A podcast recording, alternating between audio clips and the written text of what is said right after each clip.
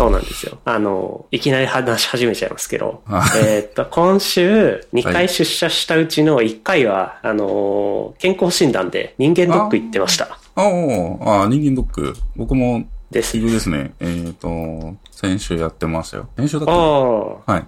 あ。これなんかね、僕最近み、周りの人も結構今週健康診断、人間ドックでいないですみたいな話をしてる人がいて、なんか被ってる人が結構いたみたいです、今週。なるほど。多分ね、あそういう人は、あのー、うちの場合だと、もう秋ぐらいには、えっと、10月までに診断受けてくださいみたいな感じでデッドラインがあるんですけど、おはいはいはい10月のデッドラインになってから、やべえってなって、受付をした人たちが、年を越しちゃって、1月に みんな、あこうやってうん、予約した人たちなのかなって邪推してます。まあ、僕の場合はですね、えっ、と、2月までに受けろって言われてるんで、ええまあ、えっ、と、そろそろ予約しないとなーっていうのを10月ぐらいに思って、えー予約して2月じゃないや、1月か。先週？先々週ぐらいに行ったって感じですね。ああ。やっぱ2ヶ月後、3ヶ月後になっちゃうんですね、予約するとね。うん、みたいですね。なんか、うん。場所によりけりっぽいですけどね、本当に埋まってるところというか、あーうん先、去年行ったところはもう完全に埋まってて、この期間じゃできないですって言われちゃったんで、ちょっと別の新しいところにしたんですけど、そこはなんか割と空いてた印象で、あと、そういうこともあるか、確かうに。ん、うん。もう本当あれですね。あのー割と、うん、早くけん診断が終わっていくんで、もうワンコそば状態で、あの、一個、検査が終わると、じゃあ次こちらです、つって、ああ。どんどんどんどん次の、も早い。はい。呼ばれていくっていう。はい。なるほどだいぶスピーディーでしたね。じゃあだいぶキャパシティも絞って受け付けてたりするのかな、そういうところは。まあそうかもしれないですね。うんいや、なんか、3箇所ぐらい、えー健康診断受けられるところが、あの、憲法からの指定であって、はいで、あ、まあ、あ、なるほど。一番職場から近いところが、ウェブからも予約ができるのでうん、他の、ん他の二つの病院はなんか電話じゃないと受付やってくんないからってところもあって、なんかそこもめんどくさいなって思ったから、もうそのウェブ受付が可能、もうオフィスも近いってところで渋谷であの予約したんですけど、まあ予約は楽だったものの、やっぱね、当日は人多かったですね。僕の場合は、まあ、えっ、と、内視鏡検査付きでやったんですけど、トータルで結局2時間半ぐらいかな。おう2時間半。まあでもそれくらいかかるか。かかりますね。うん。まあまあまあまあ、ワンコそばっぽい感じではいけたとは思いますが、うん。2時間半やっぱかかっちゃいましたね。まああの、あれ、あ内視鏡やりました？内視鏡ありましたよ、今年も。いやー、本当にね、苦手。苦手です、これは。あれ得意な人いるんですかね。いやー、あと、鼻じゃなくて口からですね、今年もやりましたね。え口からですか？おおうん口から、おえー、うおごほほほってしながら、えー、あの、鼻、鼻から口から目から 汁を垂れ流して やりましたね。いやそうですよね。うん。いや、どうしたって喉通り抜けるときには、あの、体の拒否反応出るんで、汁が出てきますから、しょうがない。鼻から私もやりましたけど、鼻、あ、鼻の話は聞くんですよね。鼻からは用意みたいな。どう、どうですか？どうなんですかね。いや、口からの方がなんかきつそうだなと思って、ええ鼻なんか、どうの方がまだいいのかかなと思って、鼻しかやったことないんですけどね。ああ、鼻からの方が、なんかカメラは細いとかっていう噂も聞いたことあるんですけど、まあ、それはでも病院の設備によりますよね。ああ、どうなんですか？口から、うーん、一緒なんじゃないですかね。どうなんだろあと、どう、どうせ、あれですよね、喉の奥を通っていくから鼻からも。うんあの、結局、おえーとはなりますう。お。えーにはなりますよね。あそこはどうしたって？あのー、なんか、検査してる間に質問してくるのちょっと困りますよね。あ、声かけられるタイプ。声かけてきて、ええなんかこれ、なんだっけな、何聞かれたっけな？でもなんか、あのーなんか質問されて、それにこう、まあ、はいかいいえみたいな感じの、ぐらいの、えっ、と、ええ回回答をしたような覚えがあるんですけど、ああ、あの、管通ってるから、あの、声出しにくいから。出せませんよね、これはね。そう。うんうんうんうん。あれはちょっとびっこ困困るというか難しいなと思って、うん思いつつも、去年、前回より、あの、まあ、経験が、あの、2, 2回目なのかな？何回目だっけな？なので、ちょっと初回よりはマシになりましたね。ああ、なんか受け答えがですか？受け答えもそうですし、あ受け答えできるようになったって全全体的にそう、そこまでこう、汁が出ないというか、うん。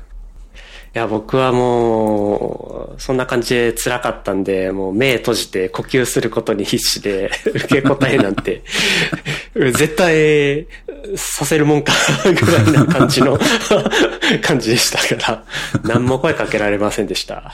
いやー、あればっかりは本当ですね。いや去年の方がまだ余裕あった気がするなあー、うん。先生に去年、去年と病院も違うんで、まあーなるほどそこの違いもあるのかな。ああ、それはあるかもしれないですね。うん。深呼吸とかをね、あの、やるといいみたいですね。ああ、はいはいはいはい。ちゃんと、なんか、先生がいい感じのタイミングで深呼吸してって言ってくれたんで、あのー、やばいやばいってなった時にはい、ちゃんと深呼吸できて、呼吸のペースを見て声をかけてくれるみたいな人なんはいですね。。あ、多分そうかもしれないですね。あれは助かりましたね。うん。本当に。まあちょっとね、あのー食べてすぐ横になると逆流性食道炎っていうのができるらしいです。これはもうね、何度も言われてますね。僕も。あの、食べてすぐ横になってませんか？炭酸とか飲みすぎてないですか？とかって。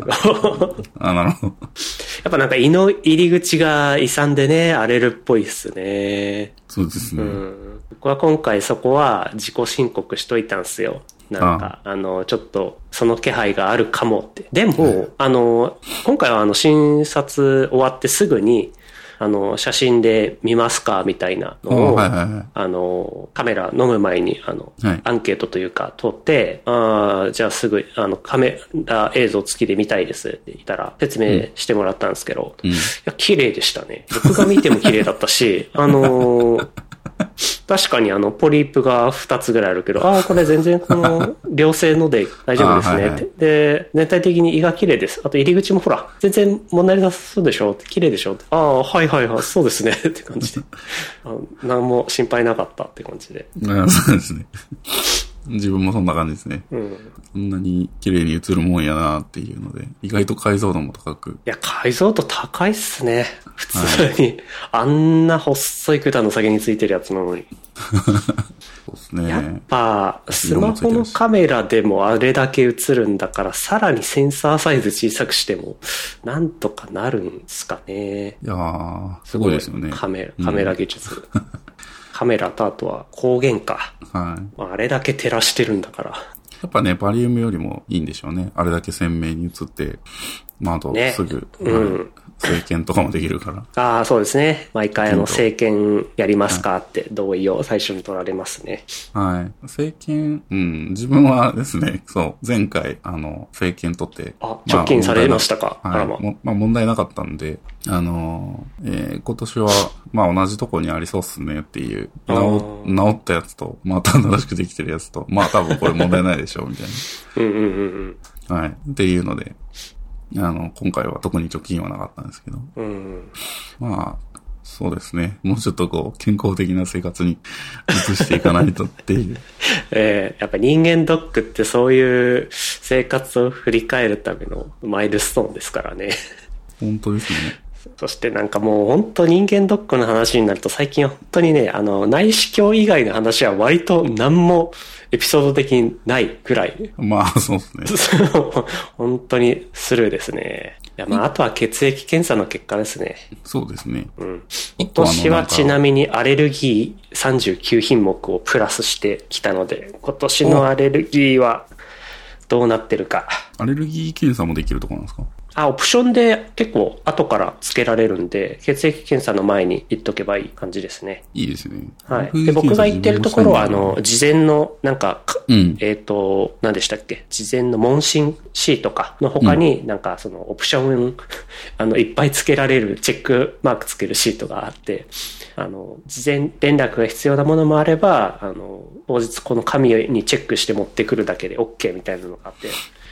まあいっぱいあったんですけど、まあ過去の診断結果とかとひ見比べて、いくつかもうやってたりするから、あとはまあ、がん検診と、えっ、と、あとアレルギーがもう2年前のだったんで、まあちょっと体質変わってるかなって思って、今年は一旦アレルギー検査だけしときました。うんなるほど。あの、検診終わった後に、あと、あれですね、あの、飯が食えるんですけど、病院のご飯？なんか、ええ 用意してくれてて、あの、和食のなんかフルコースみたいな、なんかあの、午前が用意してくれてて、それは良かったです、ね。そんなのがあるんですか？はい。なんか塩分控えめで、ちょっと薄味なんですけど、あの、お刺身がついてきてて、お刺身普通に醤油がこう、醤油皿がついてくるから、あの、普通にそこで塩分が取れてしまうっていうバグがあるんですけど、なるほどね。確かに醤油の塩分バカにならないですからね。その結構美味しかったですね。ええデザートまでついてきて。デザートというか和菓子？うん。はいはい。刺身は割とじゃあ胃にはいいんですね。いいかもしれない。火通したものじゃない生だけど。うん。うん。日本人だから大丈夫なんでしょうね。日本人だったら、多分。と、うん、馴染むでしょうね。うん。なんかね、YouTube で見ると結構日本人の体質は異常で、ね、なんか、わかめだか昆布だか、食べられるのは日本人だけだとか、そういうのも。よく見たりするんで、うん、日本人だから、こう、受け付けられる優しい料理。っていうのがあるんでしょうね。いやー、こんな感じで健康診断じゃ無事終わって。無事終わって、いやでも今週の出来事といえばもうほとんどそれぐらいでしたね。今週の出来事は、えー、あれですね。パソコンを買い替え、買い替えるというか PC ゲームというか、えー、あ、いよいよ Windows PC を。Windows PC を買うか今、えっと、検討中ですね。あの、ずっと僕こ検討してるけど。の、この収録でも何回もその話を聞いてる気がするんですけど、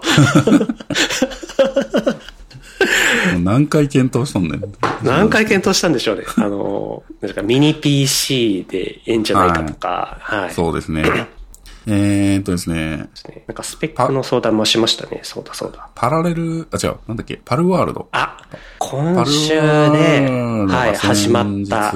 はい、ベーベータというか正式リリース前の、えー、っていう体になってますけど、えー、 Palworld、えっ、と、日本人のクリエイターで、多分昔、えっ、と、コインチェックかな？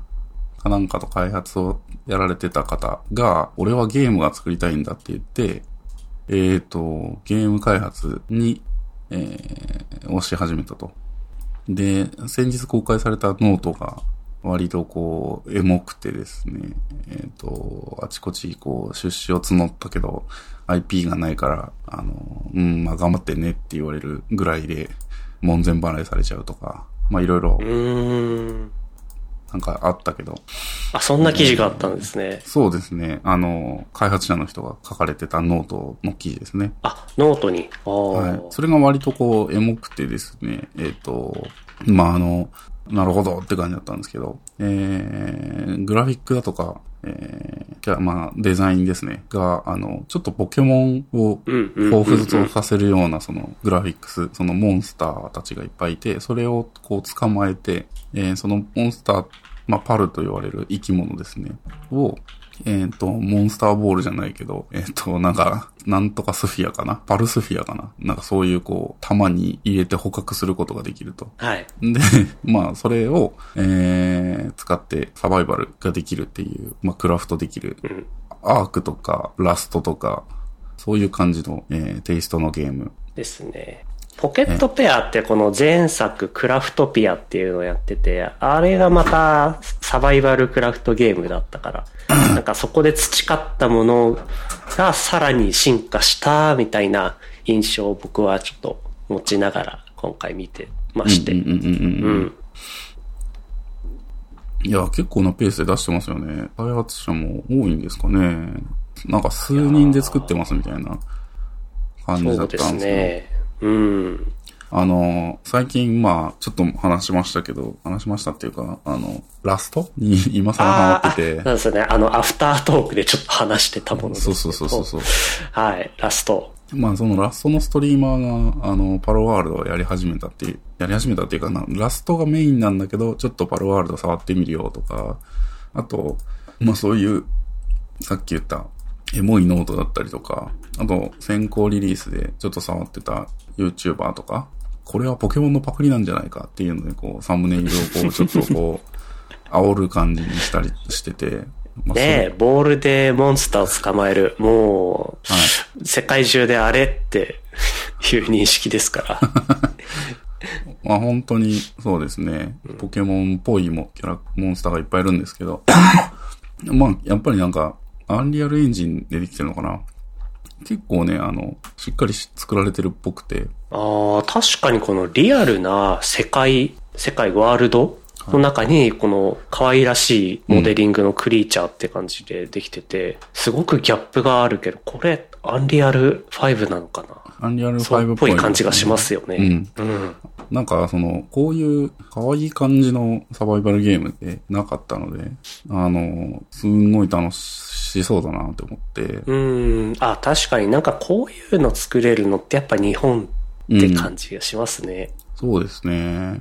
これ、本当になんか、すごい素晴らしいなと思って。もう、今はね、この、原神とか、えー、何ですか？ブループロトコルとか、結構こう、海外の、その作品、ゲームが、あの、何ですか、トップ、トップゲームみたいな感じでなってますけど、ちょっとね、盛り返す感じの雰囲気があって、日本のゲームが。というか、このパル、ポケットペアチームがすごいんだけど、自らパブリッシャーになって、リスクも負って、まあだからこそできたっていう感じはする。このゲームちょっとですね。なんで、あのー確かになそう、自分で触ってみたいなと思って、えっ、と、やるんだったら、えっ、と、やっぱり PC なんですよね。はい。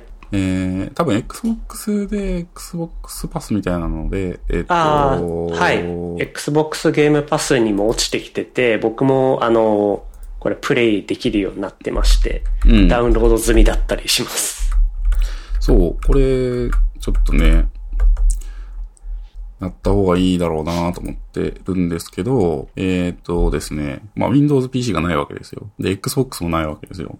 で、まあ、あの、最近のこのプレイステーションのこの、ちょっとなんていうんですかね、えっ、と、データラックを見てると、そろそろこう、プレイステーションじゃなくて、まあ、PC ゲーム考えてもいいかなって思言っているところもあり、うーん。えー、まあ、Xbox を買うか、Windows 買う、Windows PC を組むか、組むというか、ゲーミング PC を買うか、えー、そんなところをちょっと考え始め、とりあえず、えっ、と、そんな中ですね、あの、パラレルっていう、あの、えー、パラレルズデスクトップ。パラレルズですね。はい。はい。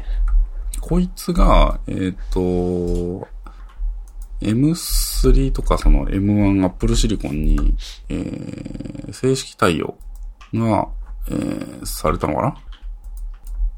なんか、ちょうど数日前に、えーマイクロソフトか。マイクロソフト側が、えっ、と、アップルの、アップルシリコン Mac とパラレルデスクトップ、Windows 11 on ARM、ARM 仮想マシンを正式に承認という記事が出まして、あー、えーアーム版 Windows。はい。ARM は Windows ですね。あの、Apple Silicon ARM なんで。で、この ARM が、えーっと、X8664 のエミュレーションもするので、えーっと、まあ、なんか、最近 ARM Windows でも割と問題ないよっていうことらしいんですよね。っていうのを聞いて、まあ、いろいろ前つばなんですけど、あの、なるほどと。じゃあちょっと動かしてみようかと思って、えっ、と、パラレルズ、えっ、と、最近19かな？バージョンそうですね、19ですね、出てますね。が出まして、えー、使用版があるので、えっ、と、インストールしてみました。で、はいはいはいはい。今、で、えっ、と、Windows もインス、11インストールして、僕ね、あの、初めてですね、Windows 11まともに触るの。よくよく考えああ、まあ言うて出たのがうん。一昨年ぐらいかな。なんでまだまだうん。新しいですからね。あのね、意外と Apple Silicon のその、パラレルズで、その、Windows 結構重いかなって思ってたんですけど、すげえサクサク動くんですよね。うーん。あの、スクロールもあの、Mac 側のスクロールと一致してますし、あの、ああ、感性の聞き方みたいなところですか？ああ、そうですね。慣性は若干違うんですけど、うんまあでも、なんて言うんだろう。えー、Mac 上で重い、えーと、なんか、 Electron のアプリを立ち上げたとき、みたいなぐらいの、えー、なんていうんですかね、レスポンスというか、で、触れるので、あ、これは意外といいなと思ってて、ええこれで、えーっと、あと普通にこう、やっぱり Windows の表示確認とか、最近あの、また、あの、モバイルアプリのエンジニアとして仕事してたんですけど、最近、はい。モバイルアプリよりかは、えー、Win- Windows じゃないや、えっと、UI UX 周りのその、おじさんになってるんで、はい。えー、そう、ウェブ側のフロントエンドだったり、えー、UI UX の、えー、とチェックとかをするのに、Windows のチェックもしないといけなくて、ああ。Windows のチェックの時どうしようかなって毎回思ってたんですけど、はい。なんで、あの、Windows PC 持ってる人にこれどう見えます？みたいな、ちょっとチェック依頼とか投げてたんですけど。えええーちょっと回りくどい感じになってましたね。そうですね。うんうんうん。まあ、これで見れるなと思って、えー、まあ普通にパラレルズはこれ普通に今後使ってこうって思ってるんですけど、えー、そう、えーと、だいぶ話が長くなりましたけど、えーと、パルワールド、だから、パラレルズ経由でスチーム入れてインストールしてみました。で、えー、インストールして起動、プレイって押したら、はい。クラッシュってなりまして、なるほど。多分なんか、何かが足りない。まあ、やっぱり Arm で動かしてるからなのか、 Arm で動かしてるから、 Palworld 自体は、 Steam 上でも Windows 向けにしか出てないので、Windows の、これインテル向け、インテルアーキテクチャ向けですね。まあ、X86 ですよね。 Unreal Engine で。そうですでね。、はい。なので、えー、私はプレイできないと。現時点では。はい。ということで、モチベーションが 今、上がっえーて、そう、何購入しようかなっていうので今、はい、悩んでるっていうモノホンの Windows マシンを買おうと。そうなんですよ。ええええええなるほど。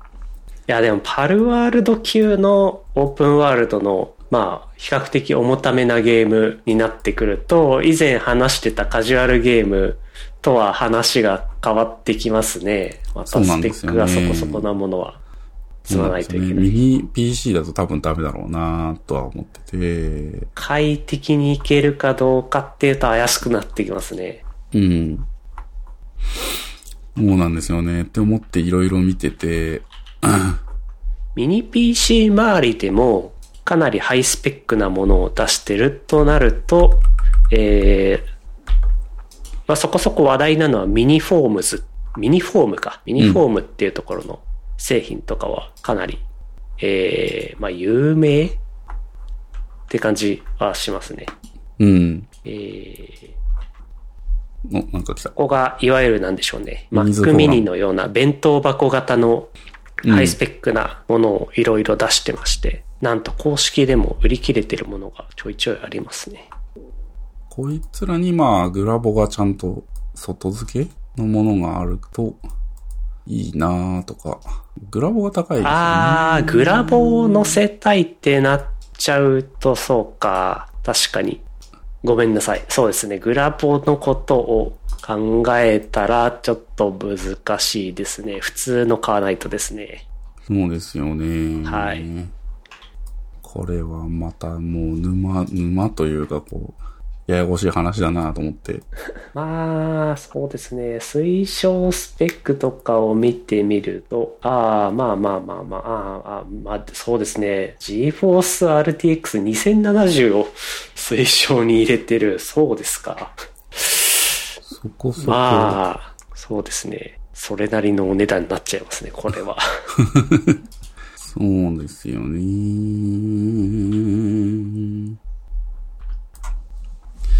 まあ、なんて言ったってグラボ。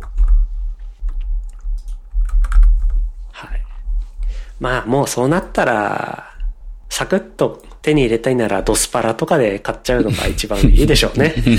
もうまあ、国内最大手であるので、あの、値段の基準みたいなところにはなると思うんですよ。あとスペック構成的なところの。うんうんうん。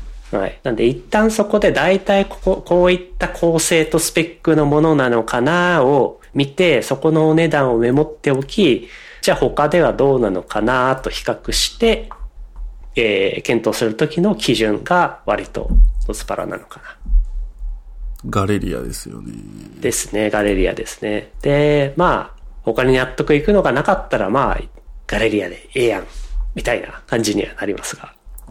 いや、これね、あのー、パルワールドさんが、その M1 で、一旦こう、快適じゃないにせよ、こう、フレームレートめっちゃ低い状態で動くんだったら、Mac 買い替えるモチベーションになったんですよ。おー、すごい。パルワールド中心に、なんか話が。Mac スタジオとかにししたいなって思ってたから、これでもクスタジオ、すごい。う、あの、あれに、口実になるなと思ってたんですけど、えええもう全く動かんかったですからね。クラッシュしちゃうから。えああ、もう起動時のですよね。そうですね。うーん。もうこれはアーキテクチャの問題やろっていう感じなんでもうそうなりますよね。うん基。本的にその、えー、開発環境がこれで、それ向けのバイナリアを作ってるから、もう、あ、しょっぱなから起動できませんというそうなん話ですすもんね。うん。ああ、20万超えてくるな。えお、ファイナルファンタジー14こ推奨モデルがあるぞ。ー、出た。そういえば FF も2月ですね。2月？2月ですね。どうですか ?FF をずっとやられてる方からすると。?F、2月なんかありましたっけ？あれ ?FF7 リメイクの話って、?FF7 リメイクのやつですね。なんと、あ、もう全然追っかけられてない。まさか、これほど FF の話をされてる方が、意外、意外だった。あ、追っかけてないんですね。FF7 はね、そこまででもないんですよね、僕。あ、そうなんすか。意外だった。ちょっとこっちのこうテイストの FF7、FF はあんまり、うん。まあうち、のテイストっていうと、この、うーん、なんというか、リメイクでやられてるようなそうですね。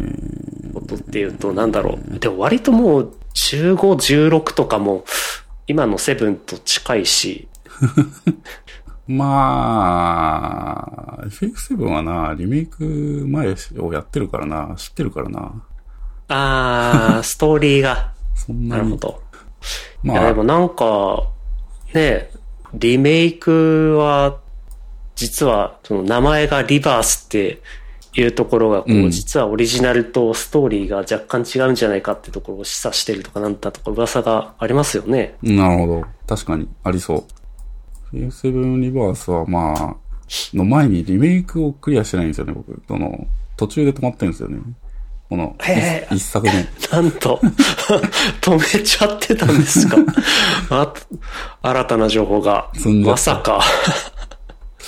いや、なんかね、ちょっとね、ミッドガルっていうその場所があって、でそこでこう、えっ、と、ちょっとその風俗店みたいなのをモチーフにした、その、演出があるんですけど、演出というかその、うん。一連のねイベントがあるんですけど、なんかそこがね、あんまり好きじゃないっていうか そこで止めちゃってるんですよね。なんか、いやらしいとかそういうのじゃなくて、下品とかそういうんじゃなくて、なんかね、あの、なんて言ったらいいのかな。ギャグとして見られてたものを真面目に作りすぎたでるううん、そうそうそうそうそう。そうですね。ちょっとね、いや、滑ってそる。こは、僕も共感できます。作り込みすぎだよと思って。そう。これはなんかこう、いわゆるこの夜の水商売的なところっていうのはおまけのギャグパートなので、なんだろう、そこにこう、リアルなセクシーさとか、うん、ああいうの持ってきて、いや、なんかまあ、そうなんですよね。求められるものがそっちに偏っちゃうとかっていうのは、ちょっとね、うーん、まあ、なんだろう。って感じはする。うん。まあ、面白かったような気はしてるんですけど、ちょっと途中、そのなんか、イベントが長くて、イベントっていうか、この、バトルシーンがあんまり楽しめず、楽しめずっていうか、イベントシーンが長く続いてて、ちょっと、誰だっていうのがあるのかな。ああ、はいはいはいはい。確かに、おまけで、ぽいところなんだけど、これをやらされるのか、うん、っていうところはうん、なんかこう、あるんだ。スクワットとかこう、そう、なんか、うんうんうんうん。ずーっとやる、うーん、なんかめんどくせえなと思って。止めちゃってましたね。けどね、はいはいやはいやった方がいいなとは思ってて、クリアしたいなとは思ってるんですよ。まあ、それ、そういうのっていつまで経っても終わんないんですけど。いや、僕の、あの、友達にも、なんだろう、やっぱ、その、ストーリーを読むのが好きだっていう人がいて、はいはいはいで、まあ、やり込み中でもあるので、一回やり始めると、こういうのって、いろいろコンプしたくなっちゃうから、なかなかやれないんだよね。でも、本当ストーリーだけは読みたくてって。でも、やっぱその、おまけ要素的なものがだるい。ってところもあって、ただでさえ時間がないのに俺これできねえよって言ってずーっとやらずにいる友達がいて、あまさに同じようなことを話されてるなって。そうですね。そ FF16 はね、まあ、なんか、そこまでミニゲームらしいものがなかったんで、ちょっとなんう。か、うんうんうん。だれるところはあるかなとは思ったけど、メインストーリーだけをバーってこうやっていくことも可そうそう能だったし。そうそうそう。うんでは、まあ、クリアできたけど、セブンリメイクはちょっと、うーん、おまけ要素もコンプしたい人にとっては特に辛い ものがいくつか。まあ、そんなわけで、だから FF7 じゃないや。えっ、と、まあ、FF7 リメイクもね、だからやんないとね、やんないといけないな忙しいなパルワールドもだからやんないとなだから Palworld 多分マルチになるじゃないですか、これ。マルチ、あ、そうですね。最大32人参加の。あれもうできるんでしたっけ？えーっと、できるっぽくって、なんか YouTube とか、あとそれこそさっきのノートの記事とかで、あの、サーバー立ててみましたとか、あ、マルチやってみるみたいなのとかを、見出しレベルでですけど、見たので、おそらくもうできるっぽいですね。なるほど。ガレリア。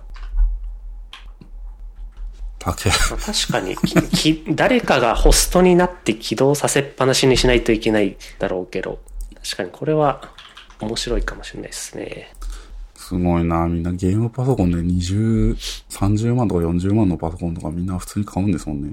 うーん、そうですね。特にだから、中高生とかでそういうのを買ってるのとか見ると驚きますね。中高生、ね本当にも自分だったらまだこう、こうやって今日みたいに録音したりとか、あと写真撮影するので、そのローデータの編集とか、まあ動画もやるし、で、まあプログラミングももう仕事のパソコンではないので、あの趣味の方でですけどやるから、なんでしょう。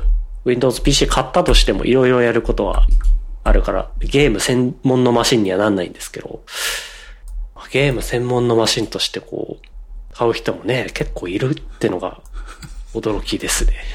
う、まあね、動画とか音とか、そうですね、プログラミングとかデザインとか、今 Mac でやってますからね。うんそれを Windows に移すほどでもないなとは思いつつ、パーラレル触ってる感じだと。うんうんうん。まあ、検討ですな、俺は。ああ、もうすでにパルワールド専用サーバーの立て方まとめとかが出てますね。あ、なるほどね。マルチができるはいはいはいはい。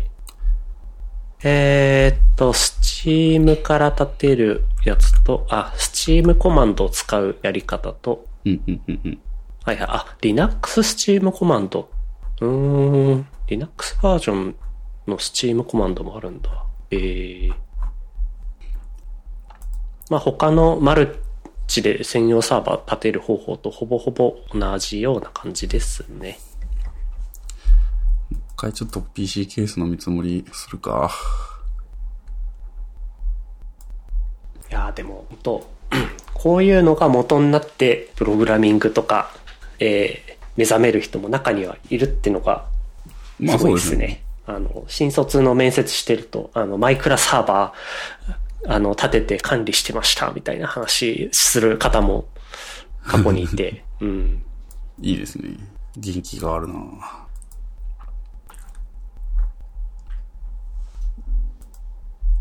まあそんな近況でございます。そんな近況でございました。はい。あと、そうか。あのあ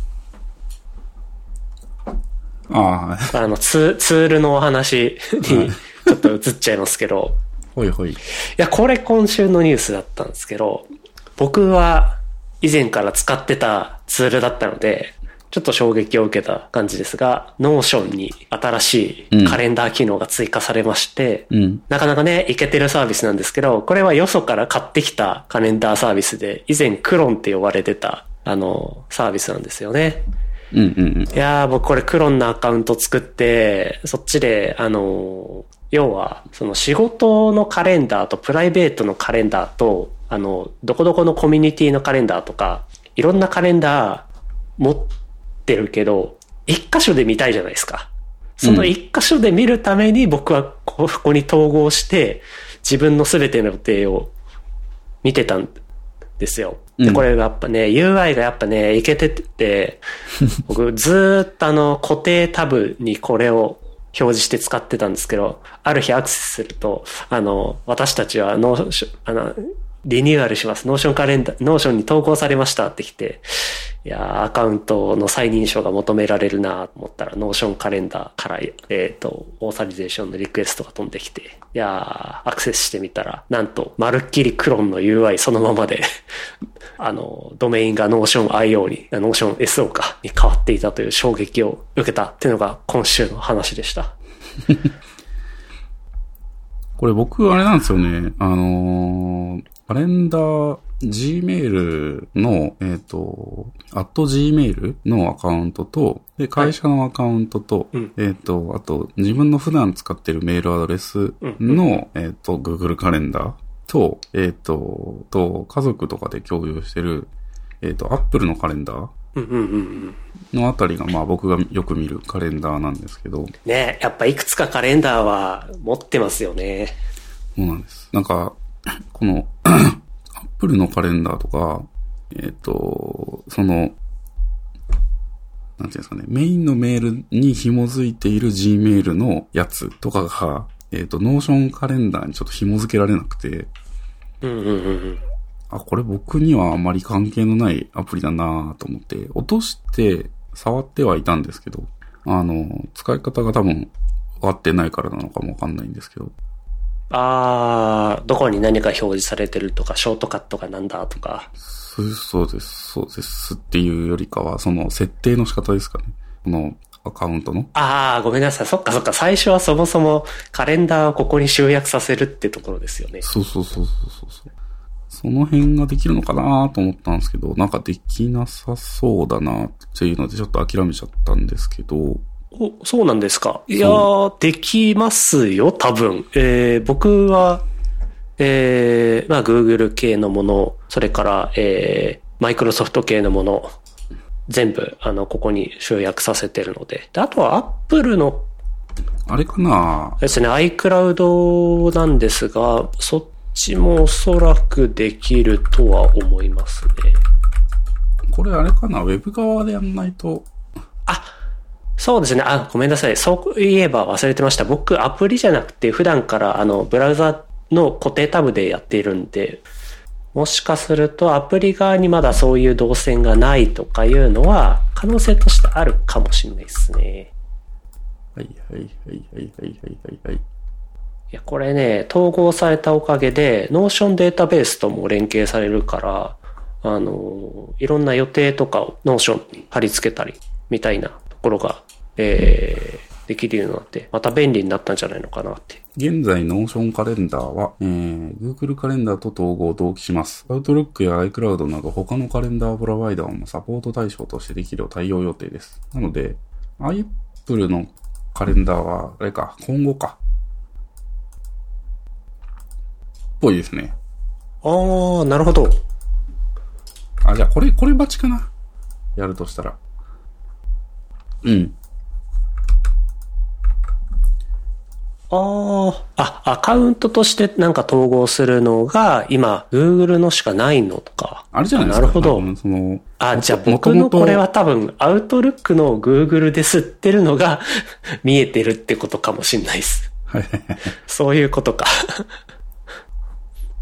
いや、僕もね、これね、ちょっといくつかのアカウントに分かれたカレンダーを、あの、一箇所で見たいっていうところから、ゴニョゴニョゴニョゴニョしたんで、結構、このアカウントでこのカレンダーを購読してるとかっていうのがごっちゃついてるんですよね。なるほどね。あ、確かに。あ、確かにそうだ。はいはいはいはい。Google のアカウントでそうですね、Outlook のカレンダー表示してるやつがここに出てますね。はい、今確認しました。確かにそうだ。だから今 Google しか、カレンダーからしかできないですね。そうか。失礼しました。多分なんか、まあそのうちできるようになるとして、そうだな。まあ今の不便か不便じゃないかで言うと、まあそこまでやり取りする相手は多くないので、特にその Google カレンダー側で、えっと、会社じゃないプライベートの Google カレンダーで副業先ぐらいしかないんで、えっ、と、そんなに困ってはないんですけど、ちょっとね、えっ、と、なんかスマートにやる必要があるなーってなってきたら、ちょっともう一回ここはちょっと触ってみようかなと思ってました。うんうんうんうん。なるほど。かなとなると、今、現状、こう、カレンダー統合系で最強はやっぱ僕がサブスクしてる TickTick かもしれないですね。TickTick 何でもカレンダー購読できるので。ーあー、今のところ Google、Outlook、Exchange、iCloud、カルダブ、URL からのサブスクリプション全部できますね。はいはいはいはいはい。シニア会員。TickTick はカレンダーの購読系がサブスクしてないとダメなところがあった気が、どっかにあったかな。サブスク、ティックティック。うーん。これに、無料、無料でもいけたかな。は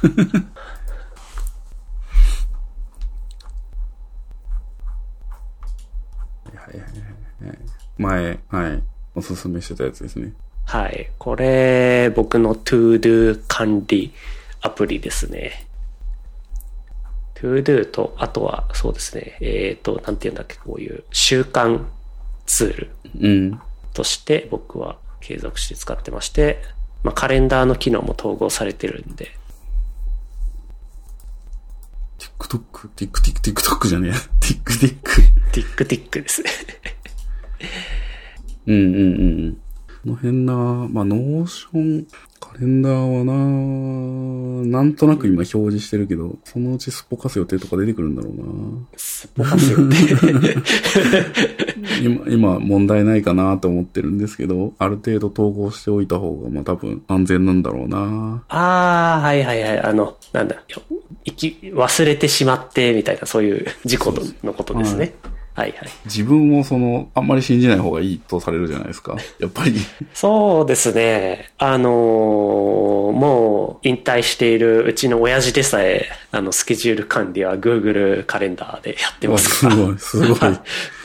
スマホね、持ってスマホのカレンダー、標準何かっていうと Android 使ってるので Google カレンダーだから、あの、なんかの予定はうん。Google カレンダーに入れるみたいなのができてて、うん。ゴルフの予定、旅行の予定、あとはなんか他のいろんな予定っていうので、まあこれはね、どっか一箇所に集約して管理できるようにアウトプット出しておくっていうのは大事ですね。ちょっとそれも考えないとなここの最適化ではもうこれ以上あとは何だろうな。ないかな。とりあえずいろんなカレンダーバラバラなのが一箇所にできたところで一旦満足しちゃってるので。うん。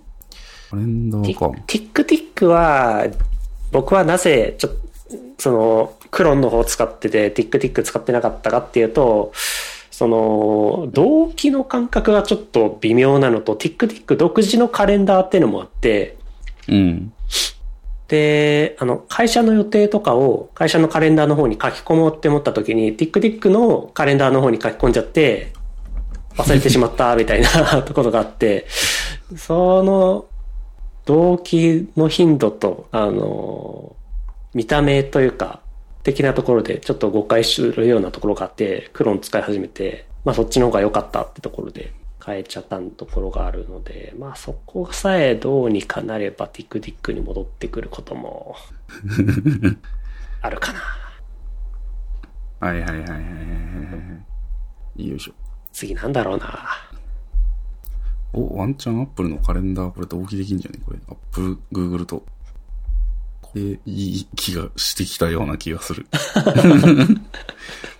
なるほど。おー、Gmail。まあ、確かになんか普段使ってるデバイスのデフォルトカレンダーアプリって今指定できますもんね。はい。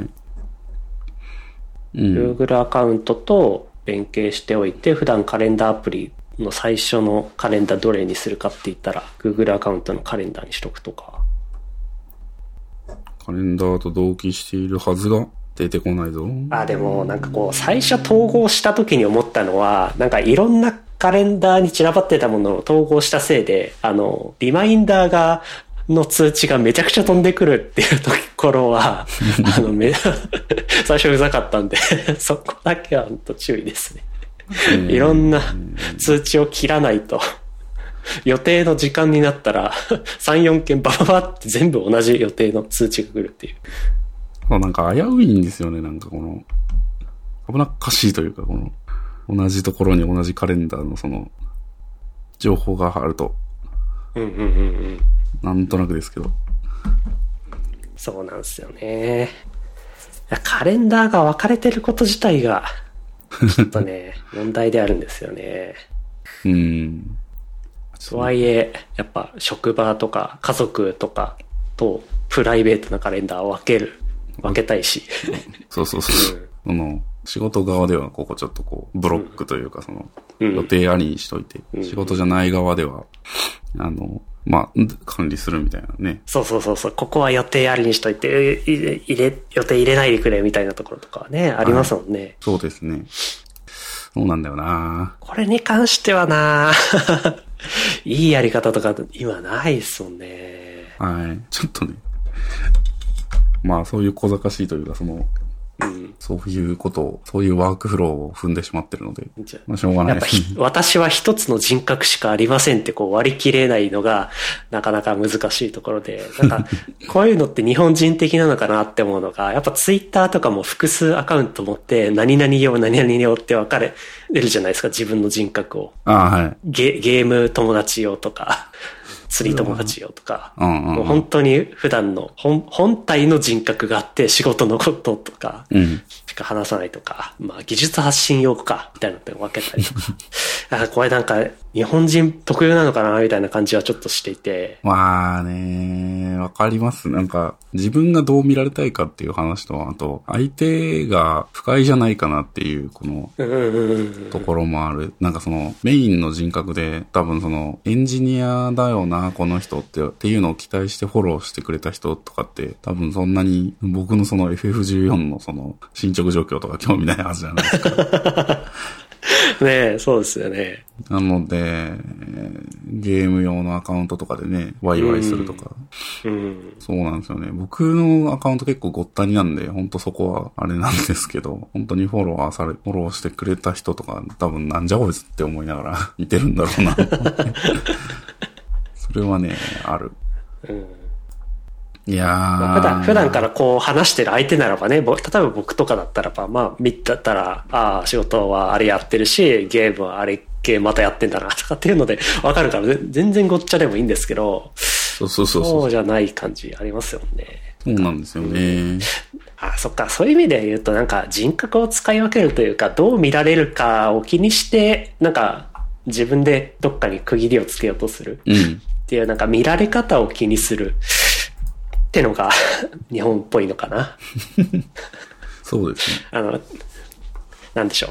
あの、ちゃんとゴミは、あの、ゴミ箱に的なこととか、あの、人が落としたものを拾ってうん。教えてあげる、届けるとか、はいはいはい。多分、なんか海外じゃなかなかやらないだろうな、みたいな。まあやんないでしょうね。ね、拾ったらそれは私のもの的なのが、うん、なんか他の国では結構あったりするかもしれないし。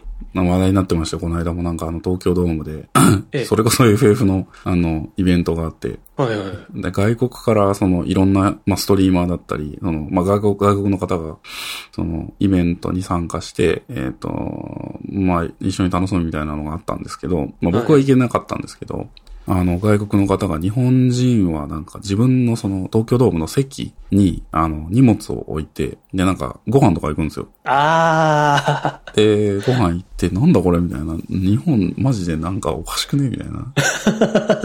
どうなってんのみたいな。で、ツツイートさしてて、で、それがやっぱりその、すごいバズってて、まあなんか、若干盗難とかもね、あったっぽいんですけど、実際に。えええまあでも、うん海外だとやっぱありえんよなっていうのをね、え治安の面からしたはいらそうですよね。感じるというか、そういうのがありましたね。確かに確かに。やっぱ驚かれることが多いっすよね。うん。日本今ね、インバウンド、インバウンドで、円安、円安で、ものすごい今、観光客いますから、本当に。ちょっとね、気をつけた方がいいかもしれないですね。そうですね。確かにな。日本にいても、全員日本人とは限らない そうですね。から。うん。まあでも日本に来てくれる富裕層だったらそういうところも、なんか、気をつけてやってくれる方だと信じたい。うーん、まあ、じゃあ、ねあんな感じかな。あ、はい。あ、今週そういえば、あれ、話題のゴーグルの話がありましたけど、開発者的にはどうですか ?Apple Vision Pro は。なんか結構買ってますよね、なんか。どうですか？周りで。周りというか、そのツイッター上で買ってる人がいるなと思って。あ、ツイッター上でですか、はいあ、ツイッターでしか僕も見てなくて。まあ、その、いいなって思いながら、あれですね。まあ、高すぎて買えないわいっていう。諦めてますっていう。問題プライベートで買うものじゃなくて、やっぱちょっと会社になんか一個ぐらい買ってもらえないかな、みたいなのが今の気持ちですよね。試してみたいけど。そうですね。試してみるんだったら、なんかその、まあ、アップルの開発ラボみたいなのがあるので、そこ行けばえ試せるんですけど、どうなんですかね。まあ、この、まあ、VR でもない、まあ、VR、イマーシブモードかなそうだそうだ。あの、VR モードみたいなのと、あと AR モードというか、えー空間にその板を置いて、その板の上にそのアプリを、えーアプリというか UI を浮かせて、そこでコンテンツを眺めるみたいな、いわゆるデスクトップっぽい、えーアプリとか、、あの、外部ディスプレイみたいな使い方？あれをイマーシブっていうんですかね？なんか。かな？えー、そうですね。まあ、デスクトップアプリ作るのと同じことかなって思ったりもして、あんまりいいアイデアが出てこず、かといって VR なんかはね、あの、もう、もっとコンテンツ寄りというか、あの、もっとゲームっぽい、その、うんゲーミングっぽいその 3D 空間を自分たちで作り上げて、そういうんじゃないと多分、つあんまりなーっていうところがしてて、あんまりこう、うん。うーん、買って、買って何か作るってわけにもなんかそんなアイデアもないし、うん。買って使うかって言われるとあんまり使うイメージが湧かないんで、まあ、見送りだなっていう 感じではいましたけど、どうなんですかね？世の中的には。ねえ、どうなんでしょうね。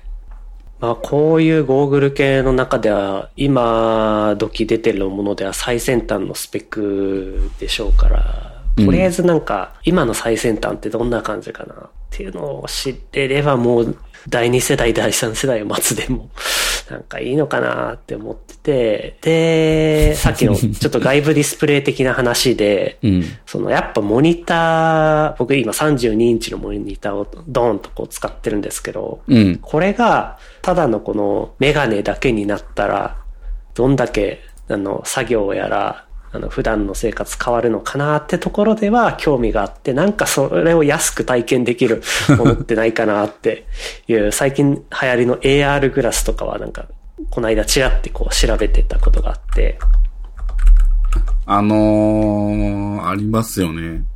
えっ、と、有名なところだとなんか X リアルエアはいはいはいはいが、はい、やっぱ多い、お大手というか、今一番多いのかな。でも他にもなんかロキシットとか、あとまあ他にもいくつかあったんですよね。で、大体、うん。フル HD でしたね、解像度的には。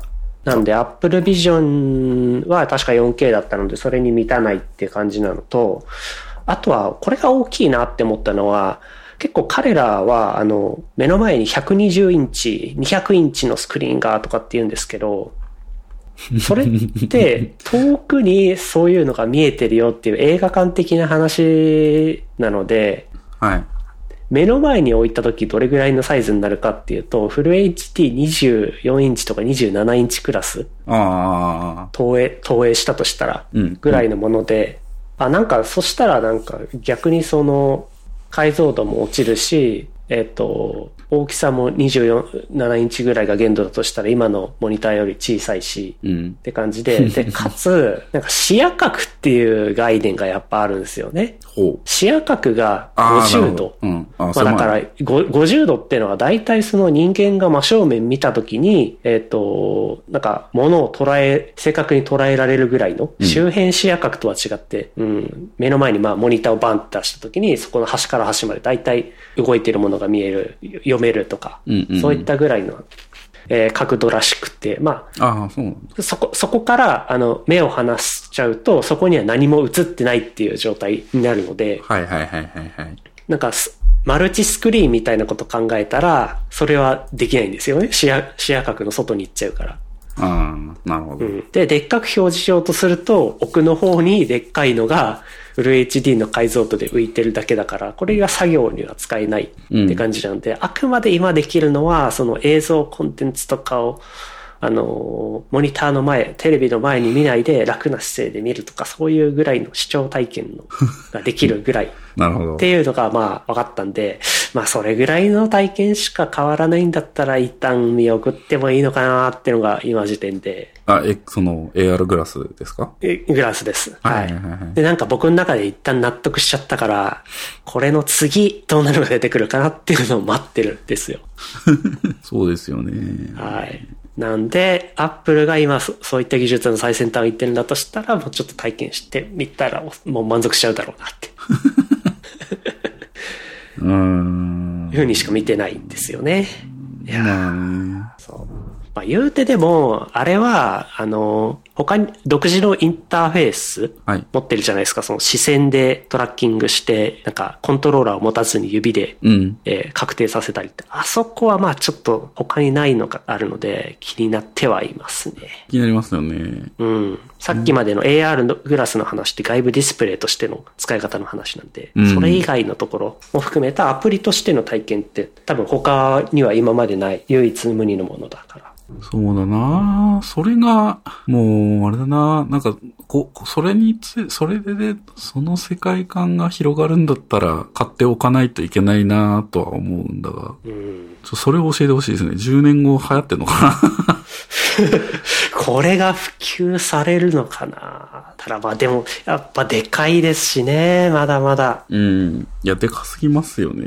多分ですけど。ねで、そうだ。またちょっと話、長引かせちゃいますけど、はい。えっ、と、せ先週セスの話をしようかなって思った時に、あー Apple セ Vision っぽいものを、あの、ソニーもまた出してきてて、これがあの、まさに PSVR そっくりなものをおおさすが。持ってきてね、これは、これ、れはあくまで業務用ですよ、みたいな感じで、PSVR ではないですっていうのを出してきてて、まあ、そこはそこでまたなんか独自の技術でいろいろ、なんでしょう、ソニーさすが、あの、なんでしょう、カメラ系、映像系を扱ってるなみたいなものとかもあって、いや、この分野はこれからどう成長していくのかなってのは、ちょっと気になってるんですよね。